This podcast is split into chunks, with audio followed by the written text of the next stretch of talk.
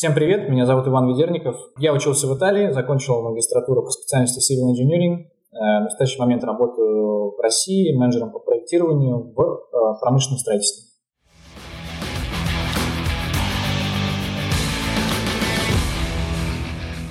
Всем привет! Это подкаст «Конструктивный разговор» и с вами Андрей Галенкин. И Сергей Воронков. Всем привет! Э, ну что, кратко о себе. Значит, сейчас Работаю во французской компании, которая занимается производством промышленных газов, соответственно, строит для себя. Строит в основном установки разделения воздуха. Э, работаю менеджером по проектированию. Э, руковожу подрядчиками, которые занимаются проектированием и адаптацией базовых проектов. Э, руковожу, собственно, инженерной деятельностью по всем разделам проектной документации – с вами, ребята, я знаком больше, скажем так, по своему конструкторскому прошлому, да, связанному с, с металлоконструкциями, с железобетонными конструкциями, но судьба меня в далеком-недалеком, там, в 2018 году привела в компанию Технимонт, это EPC-подрядчик э, в промышленном строительстве. Э, я отработал год в Москве, Э, значит, руководил тоже подрядчиками, которые занимались разработкой рабочей документации по строительным конструкциям для Амурского газоперерабатывающего завода. И потом замечательно уехал на два года на Дальний Восток работать на площадку да, в должности э, координатор проекта. Соответственно, э, оттуда уехал в прошлом году и присоединился вот к французской компании Air Liquide, где работаю в настоящее время.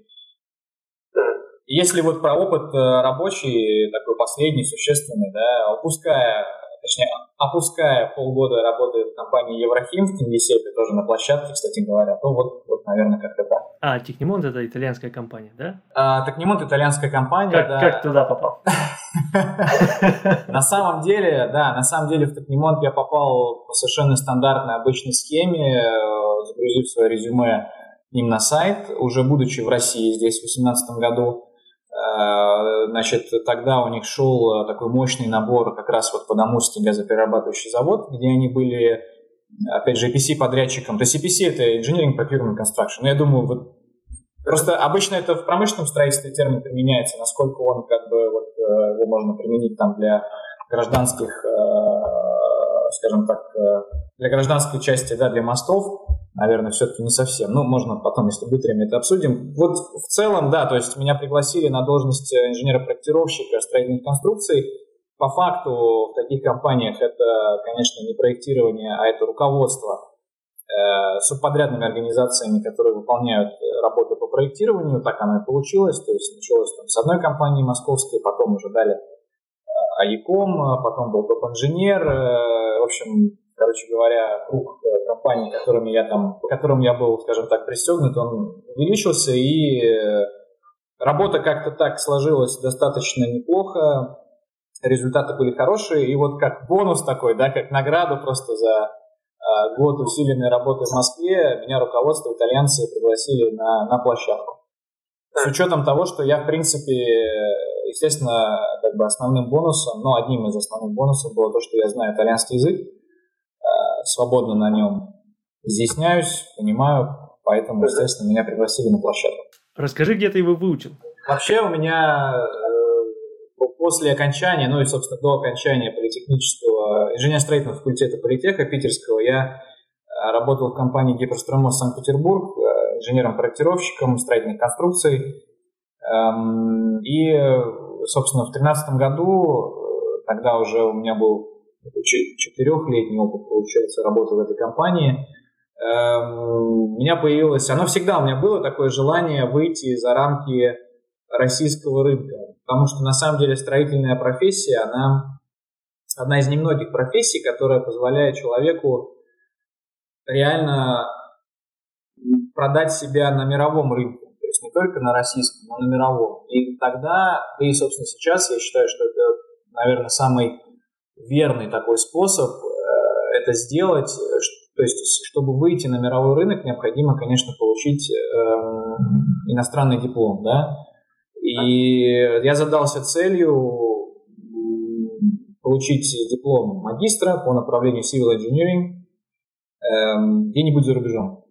Какого-то конкретного университета каких-то предпочтений у меня не было. Единственный такой самый важный фактор, ограничивающий был то, что эта программа должна была быть на английском языке, потому что никакого другого языка иностранного на тот момент я не знал. И я начал поиски, сформировал такую табличку. Реально, это была табличка университетов, которые предлагали магистратуру в Европе на английском языке. В разных странах. Э, Франция, Германия, Норвегия, Швеция. Э, была и Англия тоже там, но с Англией там все не просто, потому что, потому что дорого. Э, да, и была Италия. На самом деле Италию я рассматривал как такого аутсайдера, потому что, ну, Конечно, если там сравнивать тот же самый Дельфтский университет, да, и там Болонию части техники, конечно, Дельфт круче. И тогда, кстати, вот в этих э, там в 13-14 годах Дельфт как раз вот по архитектуре, по строительной части он выходил на первые места в рейтингах даже не европейских, а общемировых. Э, но в итоге, значит, э, так получилось, что попал я в Болонский университет. Это было связано, на самом деле, по большей части с такими причинами организационными, потому что стипендиальные программы со, со стипендиями найти где-то вот там в Швеции, Норвегии, в Германии очень тяжело, даже, скорее всего, я бы сказал, невозможно, да, но, по крайней мере, тогда это было так. То есть инженер, он как стоматолог, да, то есть ты как бы вкладываешься в свое образование, но с гарантированным хорошим достатком. Ну, по крайней мере, такой, такой э, так думают там, да. В России немножечко другое по этому поводу мнение, но как-то так получается. А итальянцы на самом деле предлагали э, недорогое образование, качественную программу с возможностью получения стипендий на второй год, что, собственно, и случилось. Э, поступление простое, на самом деле никаких там экзаменов там, по строительной механике я не сдавал. Я сдал английский TOEFL, перевел свой диплом, диплом магистра политехнического университета, тоже у меня был там 5, 5 из 5, да, средний балл. Соответственно, он их устроил, меня приняли, и вот как-то так я попал в Болонский университет э, на факультет, э, на, на строительный факультет. Ну, он называется там, э, он совмещенный химия и архитектура и строительство, ДИКАМ. Вот. Департамент де инженерия, химика, амбиенталя. То есть, получается, ты вообще ну, не сдавал ничего, кроме TOEFL? Я сдал TOEFL, да. Но у тебя был английский в, ну, в университете, естественно, ты его, то есть ты знал? У меня в школе был хороший английский, и у меня был свободный английский уже к тому времени, да. Я самостоятельно готовился к TOEFL, э, в общем, там три, три недели подготовился, сдал на хороший балл приложил его к вот этим дипломам переведенным. На самом деле это отдельный квест был. Я очень надеюсь, что сейчас э, абитуриентам это проще сделать, потому что тогда вот как раз там, в 2013 году, в 2014 в политехе, чтобы перевести диплом, получить заверенный перевод, это нужно было просто через там Удиада пройти, это, конечно. Да-да-да. Ну, ты пере- переводил сам по итогу? Я переводил сам, конечно, конечно. Там такой, нужно документ создать, Transcript of Records. Uh-huh. И вот его нужно было оформить и предоставить, да. Я тоже такое делал как в свое время. Но не понадобился. Но тоже это реально было 7 кругов ада я прошел, чтобы его получить. Там печати всякие, надо было да. в такие кабинеты в университете, которых я даже не слышал, когда учился. И с такими людьми, которых никогда да. не видел, век бы еще да, не видал, да, надо было пообщаться. Да. Смотри, а вот ты сказал, что программа была со стипендией со второго года. То есть предполагается, что, ну, как я понимаю, что первый год ты платил за обучение сам, а потом второй год стипендия покрывала, получается, твое обучение и еще что-то оставалось на расходы? Или как? Ну, на, на самом деле стипендия как бы социальная, то есть, да, она, эм, ее можно было получить на первый год, но, по сути, на первый год я просто не успел. Так, если по-хорошему, да, то есть я уже успел там э, как бы прыгнуть, э, получить стипендию на второй год, на первый год тоже была возможность, э, но в принципе с лихвой э, вот эту как бы, неполученную стипендию первого года покрыло то, что я выиграл Erasmus и поехал в Дельф на полгода учиться. За те же деньги, что я платил в Италии. То есть у меня еще получилось на самом деле, да, это очень как бы круто. Получается, первый семестр, да, второго года магистратуры э, я провел в Дельфте. Причем, то есть по, в Дельфте, ну, чтобы вот просто, допустим, год в Италии стоит 3200 евро, тогда стоил, да, на civil engineering, а год в Дельфте 15 тысяч евро стоит. Только обучение. Только обучение, да, конечно. Плюс к этому надо добавить там э, минимум 500 евро в месяц за комнату, э, плюс еда, вот это все. В Голландии жизнь на самом деле намного дороже, чем в Италии. Но в Италии тоже не просто приходилось, и, конечно, мне моя семья очень э, во всем помогала, то есть тут, безусловно, я бы один не справился, но все-таки 3200 и 15 это разные вещи, да. За второй год я не заплатил ничего, и мне еще и дали денег на, на жизнь, скажем так. Мне дали там 8 тысяч евро для того, чтобы я э, какие-то там, ну, жилье себе смог оплатить.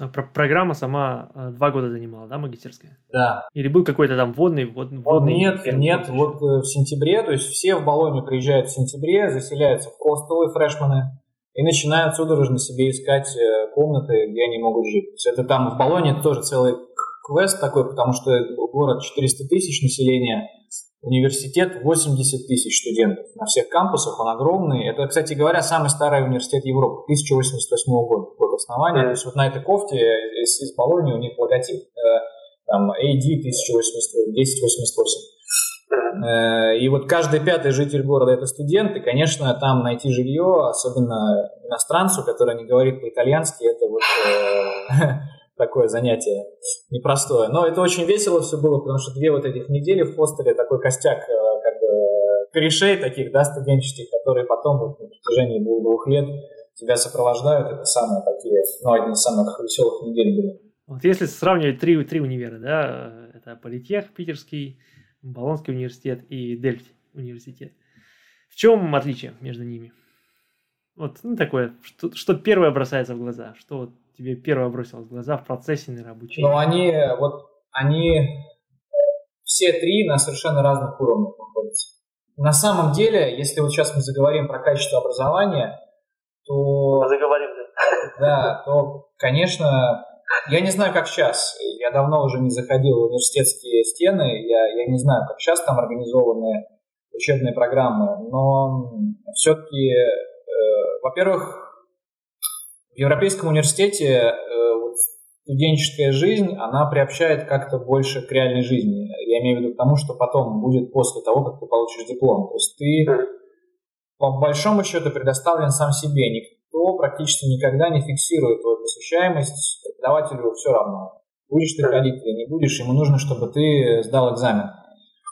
Эм, ты сам ищешь информацию, э, которая тебе поможет написать курсовик, ответить на какие-то там вопросы да, по, по учебной программе. То есть ты...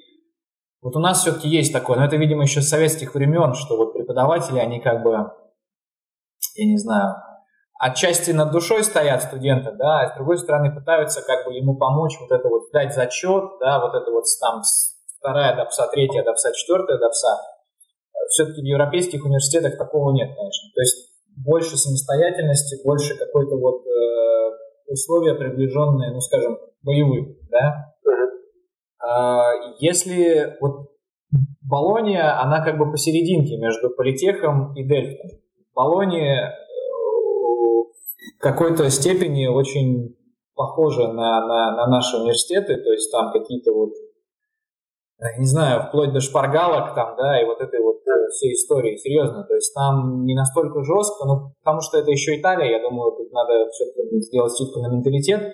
А в Дельфте, если тебя ловят э, на списывании, на экзамене, то все, ты попадаешь в черный список, и ты там сможешь сдать этот э, экзамен через год, там, типа, или через полгода в лучшем случае, и уже там ну, минус балл, ну что-то, то есть там очень жесткие санкции в этом плане.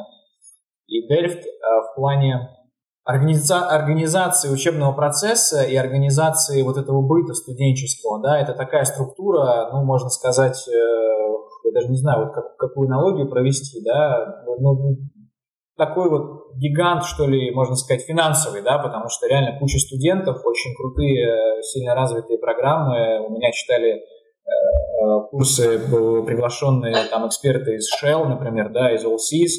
Э, то есть это, это реально круто. Вот. И они, у них такое все больше, как бы меньше личного, больше э, общего, да, то есть вот эти вот, э, как у них организуются экзамены, это большие аудитории, где ходят смотрящие, э, как у них организован вот этот процесс принятия студента, да, выдачи ему студенческой карточки, то есть все вот, все очень круто организовано, все очень четко, слаженно, как, э, собственно, те помогают с поиском жилья, вот, вот, вот в этом, я уже не говорю про кампус, который просто, то есть Дельфский кампус, это, ну, это, это очень круто, там просто нужно побывать, посмотреть, как студенты, где они учатся, вот как у них, э, как, какие у них интерьеры, экстерьеры, вот Болония это такое вот что-то похожее как бы на, на политех больше, да, немножко больше вальяжности, немножко больше Э, каких-то личных взаимоотношений с преподавателями, такое вот, э, да, политех это вообще что, политех, господи, если ты нравишься преподавателю, то все, ты как бы, зачет у тебя уже сдан, да, вот эти там какие-то тогда были старые полуразваливающиеся стены. Вот, если говорить э, там в, в деталях, я не знаю, ну те, те же самые, понимаете, там какая-нибудь строительная механика, ну что нам читали в политехе, ну хорошо, там метод сил, метод перемещений, да, по старым советским учебникам, и ты как бы этот курс проходишь, и ты не понимаешь, э, что делать-то. Вот у тебя ферма молодечная есть, а как ее посчитать? Вот ты, ты не понимаешь вообще, что тебе с этим методом силы, методом перемещений делать.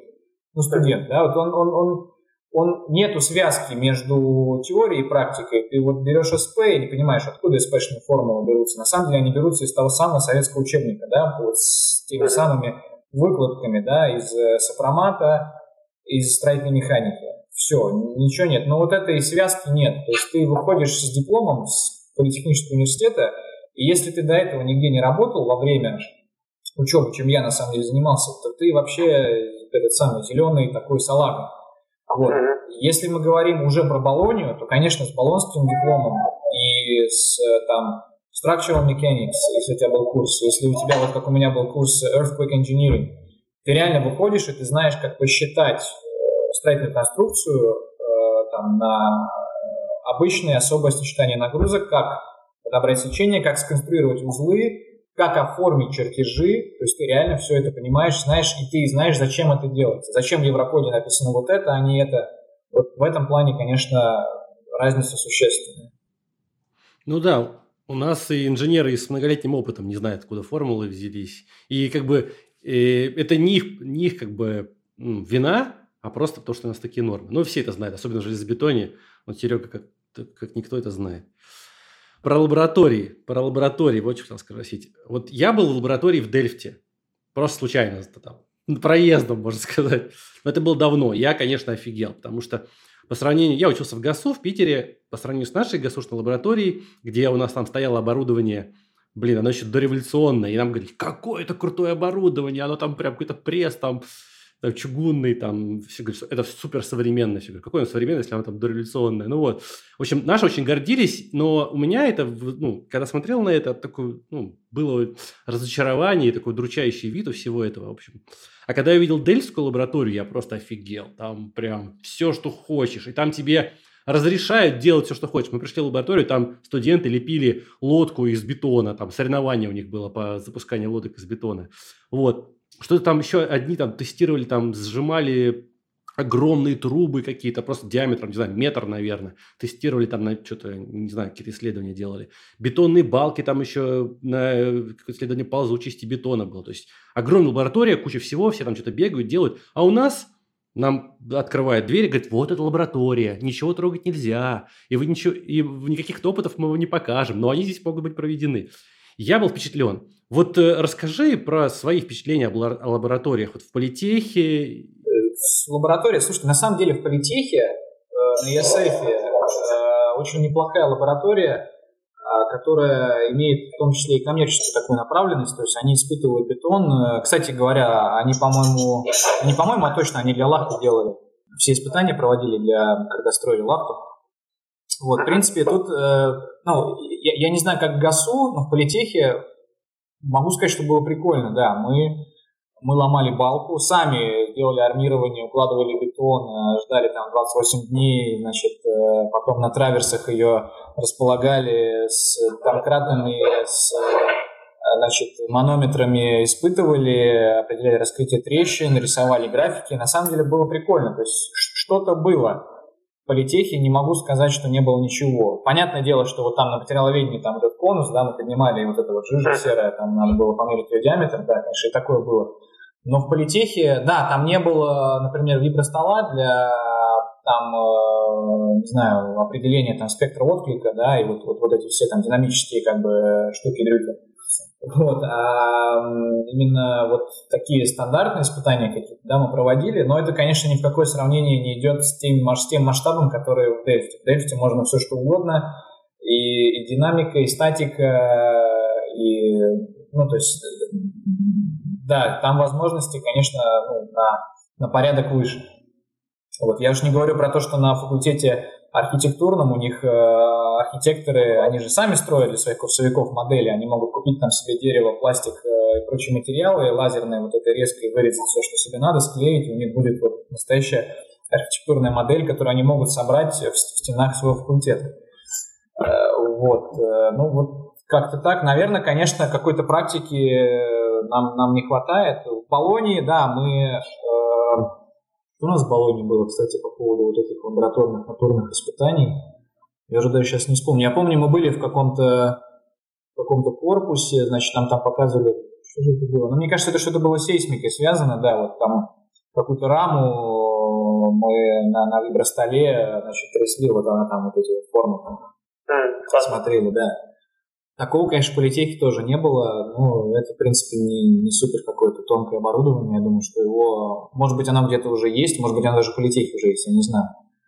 А, но в Delft это, конечно, недосягаемый уровень абсолютно. То есть там возможности лаборатории местные, они такие вот, э, ну, безграничные. Но это еще связано с тем, Андрей, мне кажется, что в Дельфте очень сильный э, вот это направление offshore engineering, и Structural Dynamics. И у них они динамику, э, по динамике работают именно с э, расчет э, конструкций, которые стоят на шельфе. И я честно скажу, там у них профессор, кстати, русский, не вспомню сейчас фамилию, по-моему, из Нижнего Новгорода он. Он один из там лидирующих консультантов Shell, в принципе, вообще, и у них очень сильная эта кафедра. Я скажу честно, там же, когда нужно было поступать, все равно ты так или иначе поступаешь, тебя факультет принимает, даже если на полгода из итальянского вуза приезжаешь туда, тебе нужно выбрать определенное количество курсов с определенным количеством кредитов. Кредиты – это как академические часы у нас. Я взял себе Structural Dynamics, я не смог. То есть я не смог, я закончил этот курс, поменял на другой, потому что, ну, очень сложно. То есть, э, во-первых, ну, MATLAB, MATLAB, кстати говоря, мне пришлось выучить, и я еще в Болонии его выучил на, да, то есть на э, высшей математике, которая была точно так же у нас, полгода, да. То есть там мне в экстренном порядке пришлось выучить MATLAB, и мы в конце концов решали задачи конечно-элементного моделирования. То есть мы решали дифференциальные уравнения в MATLAB и рисовали э, сетки, ну 2D, понятно, сетки, нагрева там элементов, э, пластинок, да, с определенными там атрибутивами, с, э, допустим, вырезом в серединке, да, мы полностью это делали как бы текстом, писали это в MATLAB. Это, кстати, вот тоже возвращаясь к теме о том, что вот метод сил, метод перемещений, да, вот как студентам показать наглядно, что такое вообще метод конечных элементов. Вот в MATLAB напиши вот эти строчки, он тебе нарисует вот этот э, там из- из-за поля напряжений, да, и ты реально поймешь вообще, что это такое, вот, да, вот как, как это работает, почему, что такое конечный элемент. Ну да, у нас, у нас на доске писали, у нас тоже было, короче, статика динамика стержневых систем, как сейчас помню в университете. И у нас нам сказали, вот скат, вы садитесь за ним, да, но, но ничего не делайте. И чувак начинал на доске писать, типа, функция, форма, элемент. Я такой, что это за нахрен вообще такое? Ничего не понимал, просто ноль, никогда не понимал. Но потом, когда доходило до дела, типа, вот в скаде нажимаете кнопочку, я тут все понимал. Но как это работает, я без понятия. Тогда был. Ну, сейчас чуточку понимаю, не скажу, конечно, что до конца, но понимаю. Мне так кажется, по крайней мере. Вот. А, в общем, да, связки нет, э, есть такое дело. То есть диплом, э, если ты не работаешь в российском вузе во время учебы по специальности, то ты заканчиваешь вуз с человеком, который, которого надо заново как бы всему учить. Это, это, это так. Я не знаю, поменялось ли что-то за последние там, э, сколько уже, 10 лет, да, в 2012 году я закончил политех. Надеюсь, что поменялось, но на самом деле очень часто подмывает, э, вот как хочется прийти, послушать и, может быть, даже предложить какую-то свою, не знаю, помощь, что ли, да, то есть э, мало того, что, во-первых, студенты не понимают, э, говоря, если студенты там таких вот э, с кафедры какой-нибудь там строительных конструкций, да, он э, ну, с высокой вероятностью не будет понимать э, всю ту подноготную, которая зашита в наши нормы, в СП. Откуда вообще, почему мы говорим о безопасности, о надежности, да? Э, они не знакомы и с градостроительным кодексом. То есть э, это же вообще на самом деле ничуть не, не менее важно, чем знание строительных э, норм, правил строительной механики. Нужно понимать, в принципе, как э, свои знания строительной механики одеть вот в эту как бы форму безопасности, да, которая позволит тебе спроектировать реально безопасный и надежный объект. И, и вот этого тоже нет. Аж потом уже как бы уже такой третьей степенью идет понимание контрактных отношений между подрядчиками, э, там, генеральными подрядчиками, техническими заказчиками и застройщиками. И этого тоже нет на самом деле. То есть студенты, они попадают в этот на самом деле огромный, супер многогранный строительный рынок, имея на вооружении небольшое количество супер теоретических каких-то навыков, без знания э, юридических аспектов и без знания, без понимания реально того, что такое безопасность и надежность, что на самом деле является самыми важными, основополагающими как бы, терминами во всей нашей деятельности. Вот поэтому здесь, если это действительно не поменялось, если это действительно так, то здесь нужно на самом деле как-то крепко подумать о том, чтобы, может быть, приложить какие-то усилия вот тех людей, которые уже с опытом и которые обладают достаточным энтузиазмом, чтобы студентам все-таки рассказывать о таких вещах более приближенных к реальным условиям да, нашей профессии. Вот это мое мнение. И это главное отличие все-таки нашего образования от западного. Там тебе все штуки рассказывают, тебе объясняют, что такое еврокод, тебе там есть FIDIC contracts, да, так, так называемый, вот как бы EPC, откуда берется EPC, это терминология западная, да, Engineering Procurement Construction. Там нам рассказывали, как взаимодействуют между собой подрядчики по разным частям, по, раз, по разным контрактным процессам, какие у них друг перед другом обязанности, круг ответственности, да, это все было понятно. То есть э, это, все нам рассказывали, и, к сожалению, ну, вот в российских вузах этого нет. Может быть, допустим, где-то на какой-нибудь там специальности типа управления проектами в ПГС это рассказывают, да, но это не значит, что этого не надо рассказывать тому же самому проектировщику, который будет работать в автокаде первые там 2-3 года своей карьеры, да. Вот, вот это, наверное, с моей точки зрения, это ну, одно из таких основополагающих как бы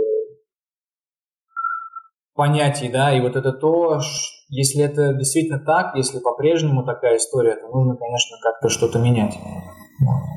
А экспертов в индустрии на самом деле очень много, которые, вот, э, там, не знаю, от, э, начиная от регуляторной гильотины, да, которую сейчас пытаются там активно применить, и заканчивая там сейчас вот э, мораторием на отрицательное заключение да, в экспертизе. Это же все как бы, на самом деле от этого тоже. Это же все, люди понимают, что перебор с э, вот этими требованиями и, и, и нужно упрощать, и в то же время вот азы какие-то закладывать еще на стадии, как бы, когда человек учится.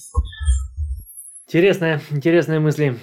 Если бы тебя позвали преподавать куда-то, ты бы пошел? С удовольствием, с огромным удовольствием, на самом деле, да.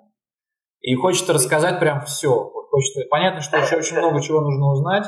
Вот я просто вот представляю ребят, э, там, 20-летних, 22-летних, которые реально, они просто не понимают, что такое строительный рынок. Просто не понимают. Насколько он многогранный и насколько на самом деле это в принципе является там, ну, отчасти основой экономики страны, да. То есть это, это же очень важно. Строительный рынок это вообще это, это, это огромная, огромная да, отрасль, да, конечно. Да. А, слушай, когда ты заканчивал университет, не было желания там как-то пойти дальше на PhD, вот как-то вот в те края? Или ты уже четко знал, что после универа ты пойдешь в практику инженерить? Ну, честно говоря, PhD не совсем, да, как я рассматривал. Эм, скажу нет, то есть у меня была задача получить магистрский диплом и начать работать. То есть вот именно та первоначальная идея, чтобы себя продать как бы на рынке, да, все-таки не в науку, да, а именно как бы в практику. Мне, мне все-таки больше нравится формулировка продать свои навыки, а не себя. Ну, можно и так сказать, да. На самом деле там история получилась э, достаточно интересная. Я э, когда еще работал в Петербурге, э, я занимался проектированием стадиона в городе Волгоград. Значит, проект тогда, базовый проект, назовем это так, да, Issued for Design, то есть такой как бы пред, предпроект, его разрабатывала итальянская компания Maface Engineering. И когда я уже вышел на, на последний семестр в Италии во время магистратуры, я, мне нужно было определиться с темой диплома. Я тогда просто болел, можно сказать, грезил вот этой историей строительства на шельфе, да, но мой научный руководитель э, попытался договориться с компанией Эни, чтобы мне организовали там операчинию, да, это практика студенческая для того, чтобы написать диплом спроектировать какую-нибудь там маломальски интересную платформу да, на берегу там Адриатического моря. Но этого не случилось, и я по старой памяти написал, находясь в Италии, написал компанию на Face Engineering, э, они меня приняли.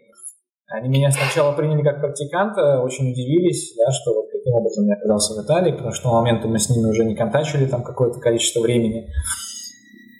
И, в общем-то, я им пригодился. Они э, мало того, что дали мне тему для дипломной работы, а, а собственно, темой дипломной работы стал расчет, э, комплексный расчет э, значит, строительный металл с основанием для стадиона Адана футбольного в Турции, в городе Адана.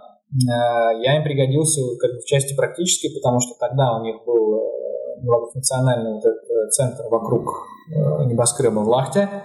В первую очередь, да, вот эти такие, Андрей, помнишь, там э, такие кресты? Да, да. Вот. А, было масса, ну, не, не, так, не масса проектов, но достаточно много проектов э, на Ближнем Востоке.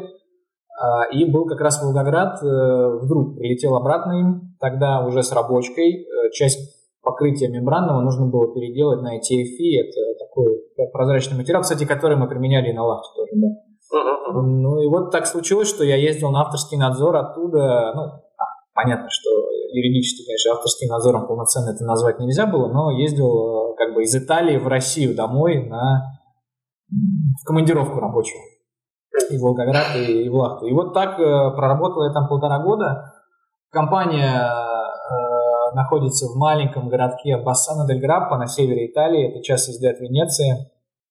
Это где-то 4 часа езды от Болонии на поездах, там, на перекладных, но на самом деле был такой период э, непростой, то есть вот он непростой, когда ты один, и тебе нужно в университете написать диплом, э, защитить его у твоего научника, а потом э, как бы у многоуважаемых э, этих, как сказать, жюри, да, как там, приемная комиссия, вот, приемная комиссия.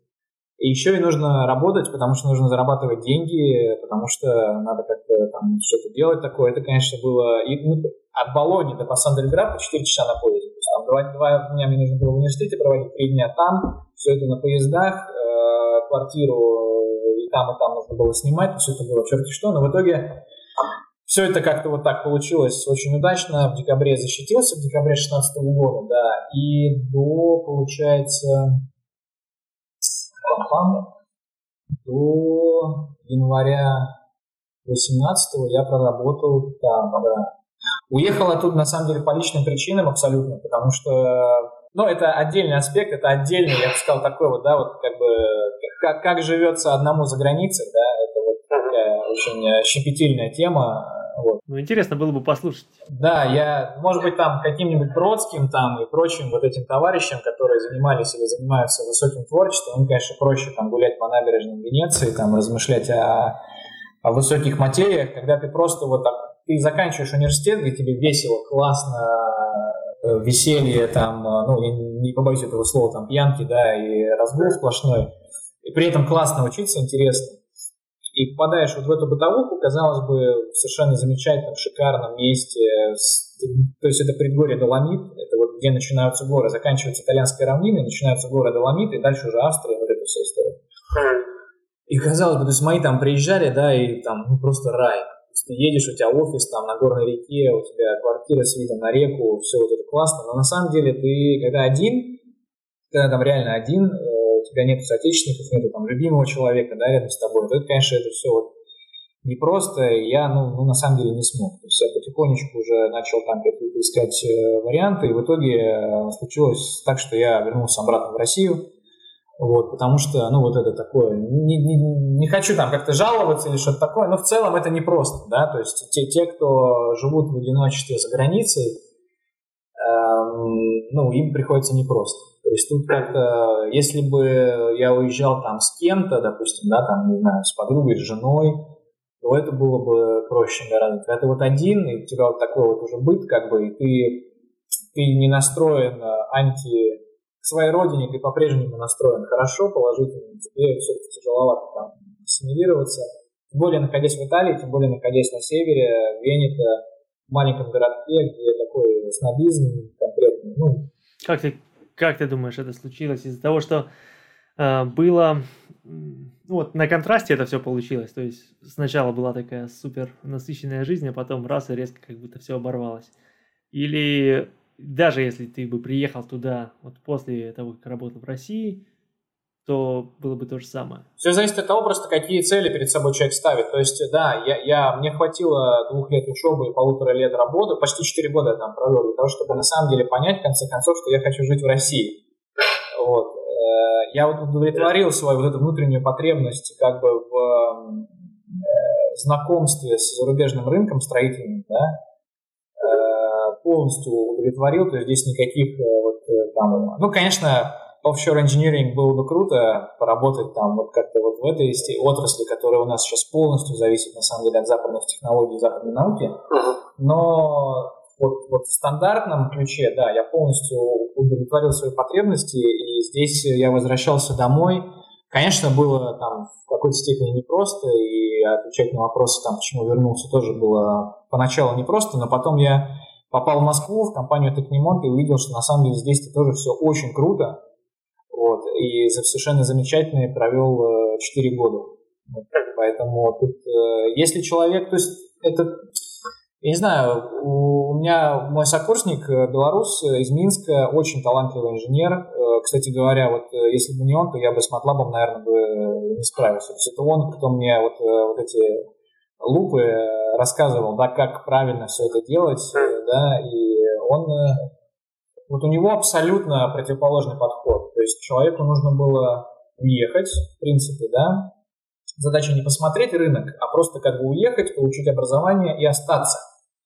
И здесь человек, мы вместе с ним, кстати говоря, выиграли у итальянцев этот Erasmus, потому что много итальянских сокурсников хотели тоже поехать в Дельфи, потому что Дельфи это круто.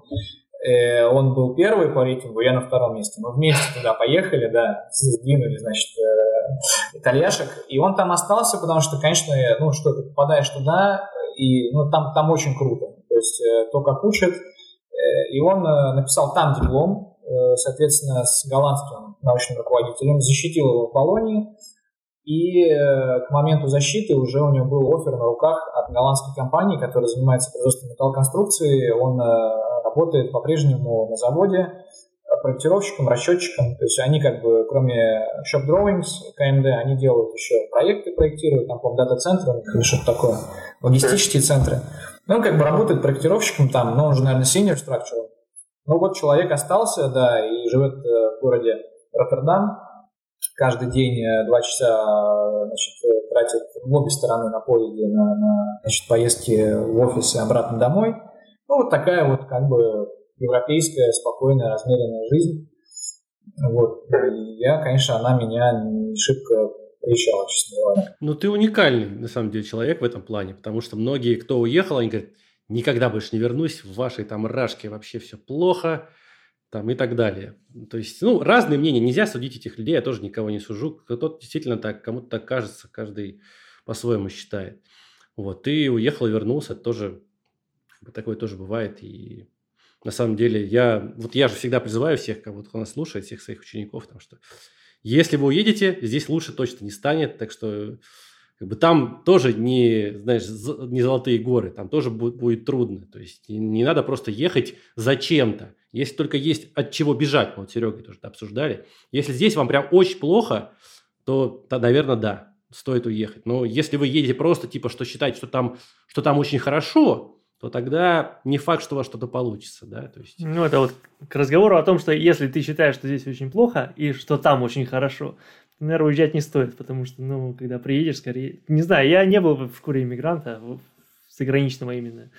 Но по тем разговорам, с кем я вот много раз уже общался на эту тему, все говорят, что если у тебя нет цели, для чего ты туда едешь, ну, тебе не стоит туда ехать, потому что как бы, зачем?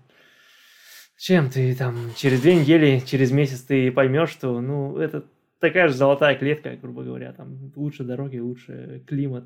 Но, Но только ты не в своей тарелке, ты не среди да, своих да, соотечественников, да. ты говоришь и вынужден думать на другом языке. Это очень сложно на самом деле. Давай немножко вот таким жизнеутверждающим принципам вернемся.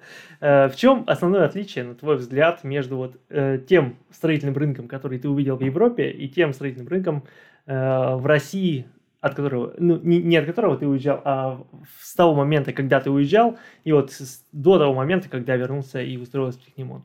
Ну, здесь э, я на самом деле, я хотел как-то больше подготовиться, да, и даже поконтачить с итальянскими коллегами, порасспрашивать их про часть э, регуляторную, скажем так, да, в строительной отрасли в той же самой Италии, э, насколько там все зарегулировано. Э, я скажу честно, не знаю все процедуры, э, в частности итальянские, о том, как нужно защищать свой проект, да, и э, перед там государственными органами, э, не знаю, экспертизы э, там.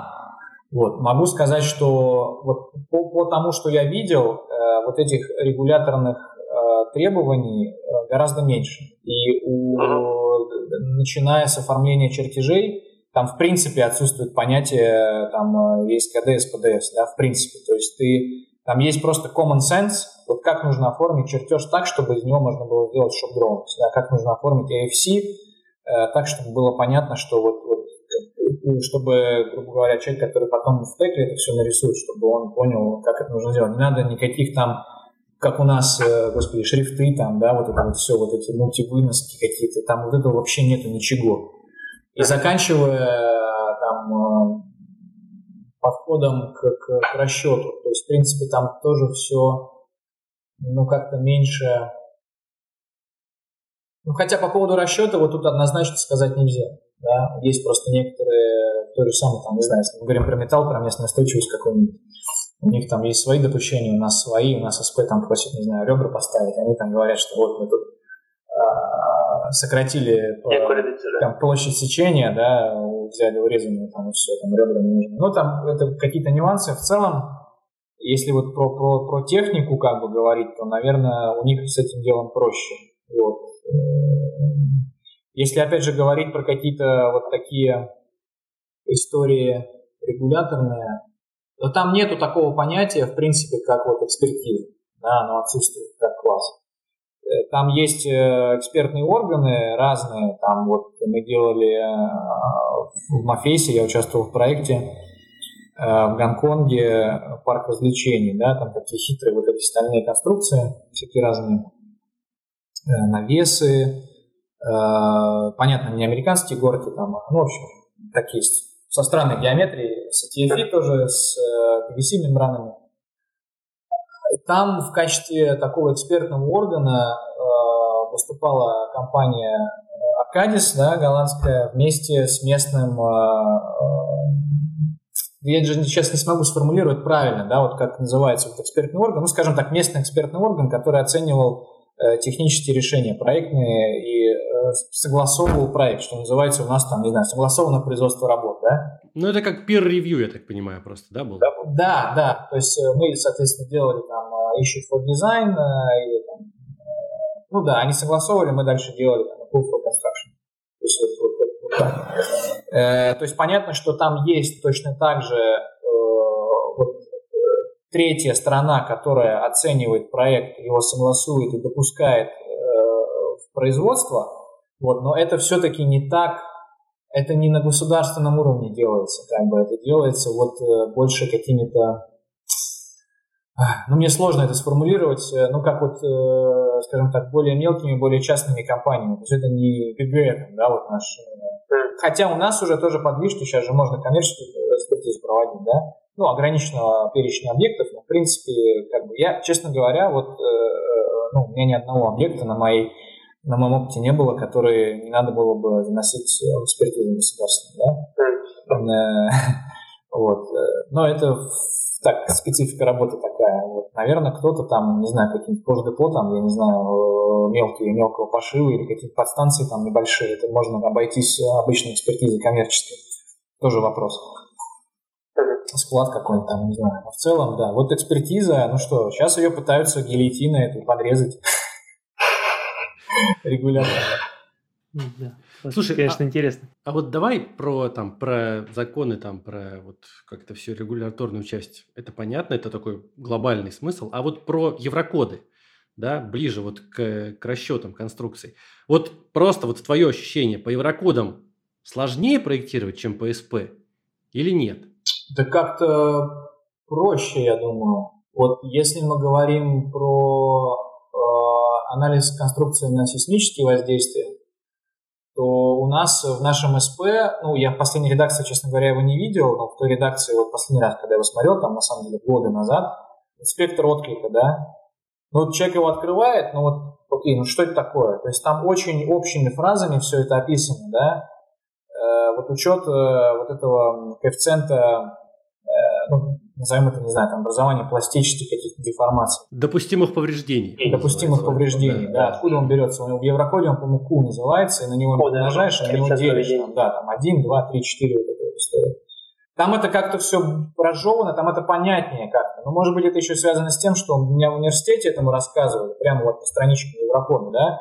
Но когда я уже вот в Мафейсе взял в руки Еврокод, восьмой, наверное, да, э, по сейсмике расчет, восьмой, да э, я уже, в принципе, понимал, что это такое, да. А потом я взял СП. И, и я понимаю, что в СП, ну просто, ну то есть настолько написано это все, завуалировано как-то. То есть это все то же самое, тот же самый спектр отклика, тот же самый коэффициент допустимых вот этих вот повреждений. На самом деле, ну, никаких, э, э, то есть все то же самое, та же самая structural dynamics, да. Но это настолько сложно переварить и, и, и прочитать, и вот как-то в голове оформить, то, наверное, в данном случае я скажу, что Еврокод по нему проще проектировать. Вот, абсолютно. Ну, то есть, получается, зарубежные нормы, да, изучение зарубежных норм тебе как бы помогло понять, что имеет в виду СП. Да, да. Вот, круто. Это вот отличная мысль, потому что я тоже всегда про это говорю, что расширяйте, говорю, свой инженерный кругозор, читайте зарубежные нормы, это поможет вам понять, что же имели наши в виду разработчики. А на самом деле наши разработчики очень умные ребята, ничуть не глупее там тех же самых разработчиков да. Да, но... Просто вот это вот какая-то вот, я не знаю, это, наверное, наша национальная черта, ну оформи да, ее нормально. Да, да, Выбери да, ты да. шрифт хороший, не вот это какой-то что-то курсивом, что-то так, что-то сяк, а сделай ты картинки нормальные. Напиши формулы аккуратно. Вот все это в рамку поставь, а сделай титульный лист для этого СП нормальный. Да? Uh-huh. И все uh-huh. это будет по-другому считаться. Это можно, вот, не знаю, там в электричке метро посчитать, да, на досуге. Да, а да, да. У нас же это все в каком-то виде, в таком вот, вот выбрасывается в совершенно сыром таком. И по-прежнему оно так и есть на самом деле. Ничего uh-huh. не менялось. Uh-huh. То есть приложения бесконечные там, да, там, 116, господи, там нарисовали сейчас диаграмму, да, вот эту. Да, да, да. Наконец-таки можно там все сделать, господи. Но тоже вот чтобы там ну, студенты, ну как с этим разобраться, да, ну, ну, ну. Так что, наверное, все-таки, да, попроще будет и более каким-то доступным языком там все это сформулировано, однозначно. По поводу расчетов, какое программное обеспечение использовалось у вас, вот, где то работал?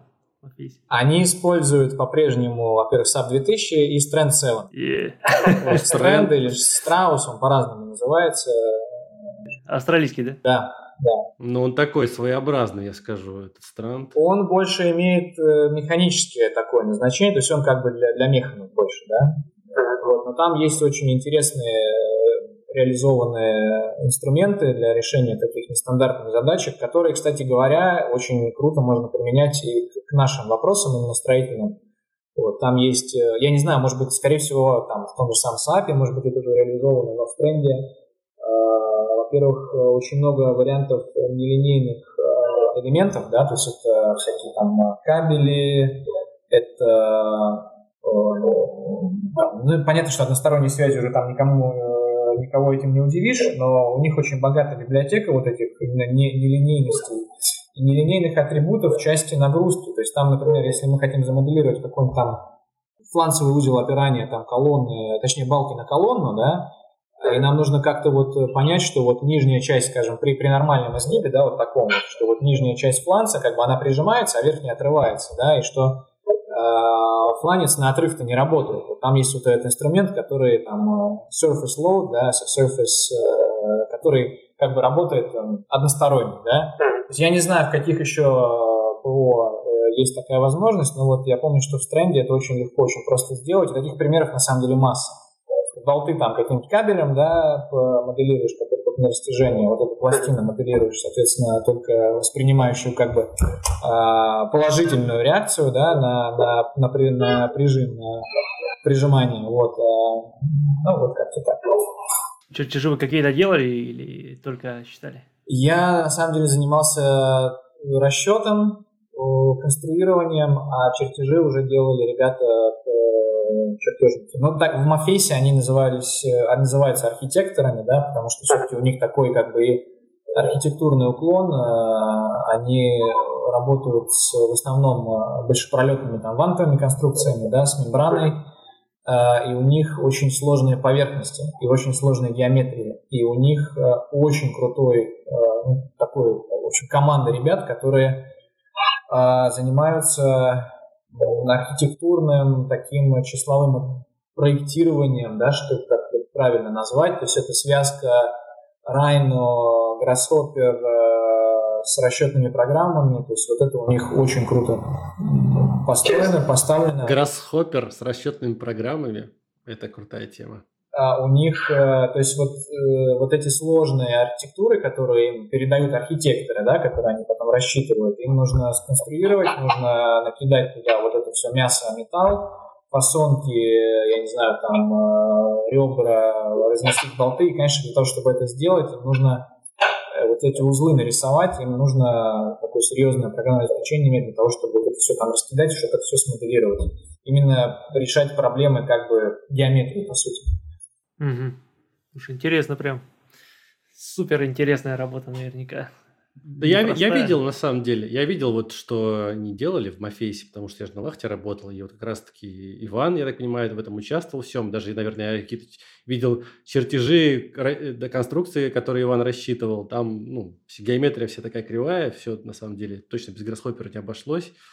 Вот, ну, интересная штука, на самом деле. Скажу Она честно, Лахта не лучший пример, как бы, да, вот опыт Амафейс, это однозначно, да, однозначно, э, там, ну, такой, э, для них это был, в общем-то, можно сказать, пилотный проект э, российский uh-huh. именно с точки зрения углубления, как бы, в стадию, да, проработки. То есть они могли бы сделать очень удачно, вот как по Волгограду, например, они сделали такой базовый проект, да, Э, нарисовали все красиво, посчитали э, там в стренде, подобрали сечение элементов, э, чертежи оформили такие вот как бы, ну, картиночного плана, да, такие proof for design, скажем так.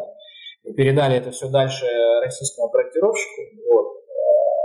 А в Лафте, по сути, Мафейс занимался ну, как бы рабочим проектированием. Конечно, когда итальянская компания практически без там, российского представительства погружается в такие дебри, ничего хорошего из этого не происходит, на самом деле. Ну да. И это не меняется, и это не поменяется. Тут как бы иллюзий никаких не нужно по этому поводу питать, да, абсолютно. Если что-то кому-то надо сделать, спроектировать в России, э, нужно здесь иметь инженерное представительство. И это не связано на самом деле с какими-то там, ну понятно, с экспертизой связано, да, если мы говорим про стадию проекта. Да, да неважно вообще, какая бы стадия ни была, господи, даже даже там ОТР, да, если это общее техническое решение, все равно нужно, чтобы здесь были эксперты именно как бы местного пошива. Интересно. По поводу рабочего процесса, как устроен рабочий процесс взаимодействия между участниками процесса, взаимодействия между там, заказчиками, подрядчиками, э, авторским надзором и подрядчиками? В Европе? Да. Есть какие-то отличия? Ну, тут нет, э, отличий никаких нет. Э, собственно, контракт всем руководит, контрактные обязательства. Обычные точно такие же митинги, там, kick-off митинг, рабочие совещания.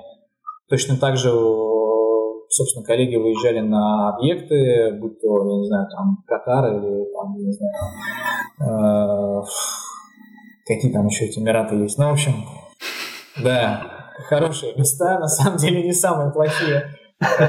Все, все штатно, ну, то есть, опять же, там с юридической точки зрения, не знаю, требуется ли какая-то общая международная, допустим, сертификат для того, чтобы осуществлять авторский надзор и, грубо говоря, вносить изменения, подтверждать их э, там уже будучи на строительной площадке, да, как у нас, например, это требуется, да, там я думаю, что все, все это есть. Э, не скажу, какие именно, вот как это называется, да, и какие там именно правила, но вот чисто по тому, что я видел, потому как это происходит, как вот ребята-итальянцы ездят, ездили на проекты Эм, все то же самое, что у нас. То есть абсолютно общая специфика взаимодействия между заказчиками, э, подрядчиками, там, субподрядчиками, исполнителями, она абсолютно стандартная. И здесь, э, наверное, мы от них не сильно отличаемся. Понял. Когда ты вернулся в Россию? Не знаю, ну, такой вопрос как бы с подвохом немножко, но уж прости. вот, когда вернулся в Россию, а, не было ли, не было ли э, вопроса такого, типа, зачем уезжал? Или у тебя было вот прям четкое понимание, что уехать было нужно, и это как бы передвинуло тебя на следующую ступень? Ну, был вопрос, зачем вернулся? А, зачем уезжал, вопроса не было, мне кажется, вообще никогда. Был вопрос... А, ты имеешь в виду, задавал ли этот вопрос сам себе? Да, да, именно сам себе. Ну, мне было обидно за мой диплом первое время, серьезно. То есть, э, эта ситуация то есть вот как бы тот мой отъезд э, да, из, из Италии, он, естественно, это не моментальная история, это какой-то там был подготовительный период, скажем так, да. И, естественно, мне хотелось как-то вот все-таки свой диплом, ну, дать ему какое-то продолжение, да, потому что, окей, ты, ты все-таки получил европейский диплом, и вроде как ты ну, можешь претендовать на какое-то дальнейшее вот не знаю, карьерный рост, развитие именно там, за границей. Но не могу сказать, что я как-то вот этим занимался с таким э, с да, то есть уже, ну, наверное, уже все. То есть действительно я понимал, что мне нужно возвращаться, и я не занимался поиском альтернативным, да, вот работы где-то, э, ну, таким целенаправленным, скажем так, да. Вот у меня были там мысли поехать в Голландию, там найти себе работу. У меня были мысли поехать в Мюнхен, а, в Германию. Вот. Не получилось ни там, ни там. В конце концов, э, я приехал в Петербург, э, еще как бы одной ногой находясь в Италии, э, получил предложение от Текнемонта, в принципе. А в Текнемонте, когда пришел, не было такого ощущения, что все как-то не так? все как-то вот, ну, типа, уже посмотрел, как там по-другому работают, и не было такого, что, типа, блин, там, там было лучше. С Токнимонтом смешная история получилась. Я вот сейчас э, помню, это был март 2018 года, я приехал, у меня случилось несколько собеседований здесь, э, в России с ними, мне звонил тогдашний еще руководитель управления Civil and Structural э, Пауло Варданага такой в WhatsApp, мы с ним по-итальянски поговорили, все хорошо, то есть все круто. И они, мне нужно было вернуться в Басана, закрыть э, мои квартирные дела, там, с машиной разобраться, и как бы заодно они меня пригласили на собеседование в, в этот самый, в Headquarters в Милане. Вот, и я к ним приехал, и мне, естественно, предложили работать там, на самом деле. То есть мне предложили стандартный э, европейский контракт, итальянский, да, э, инженером, вот, э, с, естественно, расчетом на вот Амурский газоперерабатывающий завод. Но я отказался. То есть я сказал, что, ребята, я хочу поработать в России, потому что я в России буду полезен и вам, и себе. То есть опыта в России на тот момент гораздо... Ну, потому что рабочее проектирование и центр тяжести, да, он уже смещается в сторону стройки, так или иначе, там, через Москву, вот как бы в сторону города Свободный замечательный город Амурской области, да. Э, и находиться вот э, как бы в Милане, имея уже за плечами 4 года проживания в Италии, э, ну, не совсем было круто с точки зрения профессиональной. И на самом деле сейчас я понимаю, что я абсолютно правильный выбор сделал, то что вернулся в Россию, получил обычный российский контракт с ООО, сейчас МТ «Русия», да, познал город Москва, ну, как-то, не знаю. Короче, я очень рад, что я сделал. Познал, познал город свободный, самое главное. Ну, ты вообще, ты уникальный, ты реально. Ты вот шел против рынка, как говорят, знаешь, там вот все время. Вот предложили работать в Италии опять, нет, ты сказал, я в России буду. То есть ну, многие, кто нас слушает, скажут, чего ты вообще дурак? Какого-то сумасшедшего пригласили, да. Да-да-да, я уверен, что многие будет такая реакция не знаю, один случай из ста, мне кажется. Да, да, да. Нет, Потому ну... что все, все, все рвут туда, а тут прям против потока ты идешь и, и целенаправленно отказываешь. Да, интересно, интересно очень. История. Главное, что ты вот, что ты как бы говоришь, что я не жалею, я все правильно сделал. Многие просто делают, а потом жалеют. Вот так что даже если ты сделал неправильно, жалеть не надо.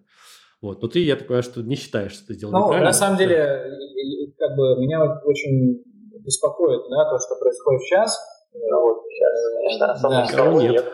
Вот, э, потому что, я говорю, 4 года были замечательные, то есть российский рынок э, строительный настолько, я не знаю, каким он был вот до 2018 года, когда я приобщился к промышленному строительству, да, и к финансированию, на самом деле, в промышленном строительстве. Я не знаю, каким он был до этого, э, как он эволюционировал, но то, что я вот увидел там, на Амуре, это, это просто, то есть он настолько открытый, на самом деле, он, э, и вот еще как бы чуть-чуть не хватало для того, чтобы российские EPC-подрядчики, их там по пальцам пересчитать, ну, наверное, сейчас там самый сильный это не Пегас, получается, остается, да, который уже на самом деле в там превратили. Эм, они уже могли так выходить, кроме там Ирана какого-нибудь, да, там Ливии и Сирии, на нормальные рынки, вот, азиатские. Сейчас получается, что как бы вот такая угроза. То есть насколько все это реализуемо будет, и мы опять закрываемся, получается, от остального мира. Нас закрывают, точнее, если так правильно сформулировать это. И чем это все обернется, совершенно непонятно. Ну, время покажет. Я все-таки надежд не теряю. Я оптимист. Все, все пройдет. Все, и, и это тоже пройдет. Все проходит. Будем раньше. надеяться, да, да. да. Ну, сейчас китайцы, турки там бьют себя в грудь. Турки мои лучшие друзья в прошлом. Кстати, а, Андрей, а ты же, ты меня собеседовал, по-моему. Да, да, да, я, я, да, да, так и было. И я, короче, я помню, я все помню. Я помню, когда я вернулся с Италии, все это нам рассказывал. Мы с моим вот э, руководителем Амером как раз тебя собеседовали. Да, да. Ну, там, кстати, нормальное собеседование как-то прошло, я помню. Как раз по динамике там что-то меня поспрашивали. Да. да. Давай, тогда, давайте тогда уже закругляться, и мы вот всех в конце просим наших гостей пожелания какие-нибудь сказать слушателям. Вот что ты хочешь пожелать всем, кто нас слушает, всем инженерам в России, не только кто находится в начале своего пути, да. в серединке. Скажу, ребят, любите свою работу, любите жизнь. Вот, старайтесь сделать так, чтобы э, работа, которая занимает, э, ну, наверное, большую часть жизни, была на самом деле жизнью хорошим, хорошим проявлением этой жизни, да. И строительная профессия, на самом деле, на это способна. Она может подарить удовольствие от работы, да, настоящее удовольствие, сделать тебя счастливым. Спасибо, спасибо огромное. Очень жизнеутверждающе, во-первых. Во-вторых, э, да. спас... огромное спасибо, что рассказал свою такую уникальную, на самом деле, историю. Я вот реально во многом все, что ты рассказывал, ну, немножко как бы находил себя, потому что у меня множество таких вот ситуаций было в жизни, когда тоже я там мог уехать, меня звали, но я не поехал, остался, вернулся. То есть я понимаю, что я не один такой особенный товарищ. Вот, я тоже ни о чем не жалею, так что я услышал как бы поддержку своей правильности своих действий. Вот, так что спасибо за очень интересный рассказ, было приятно с тобой. Ребят, спасибо вам. Я надеюсь, что все-таки нас не двое таких, Андрей, а гораздо больше. Я тоже надеюсь. Я искренне на это надеюсь. Да, если нас действительно двое, тогда нужно как-то нести в массы вот этот вот настрой. Стараемся, стараемся. Готов вам как-то в этом способствовать. Надеюсь, что хотя бы вот этот подкаст как-то что-то поможет кому-то что-то понять да, да, да, и это. А если уж Европа закрывается, то хотя бы не будут жалеть об этом. Нечего там делать, ребята. Да, да, да. Да, точно. Да, Иван, спасибо большое. Было очень интересно послушать. Я часть твоей истории, конечно, уже знал, но вот ты по-новому совершенно открылся еще раз. Спасибо тебе. Спасибо, парни. Да, ну чего, прощаемся? Это был подкаст «Конструктивный разговор», и с вами были Андрей Галенкин, создатель проекта «Структуристик». И Сергей Воронков, начальник отдела расчет строительной конструкции НИП «Информатика». И в гостях у нас был... Иван Ведерников, менеджер по проектированию компании «Аритив». Всем пока. Пока-пока. Пока. -пока. пока.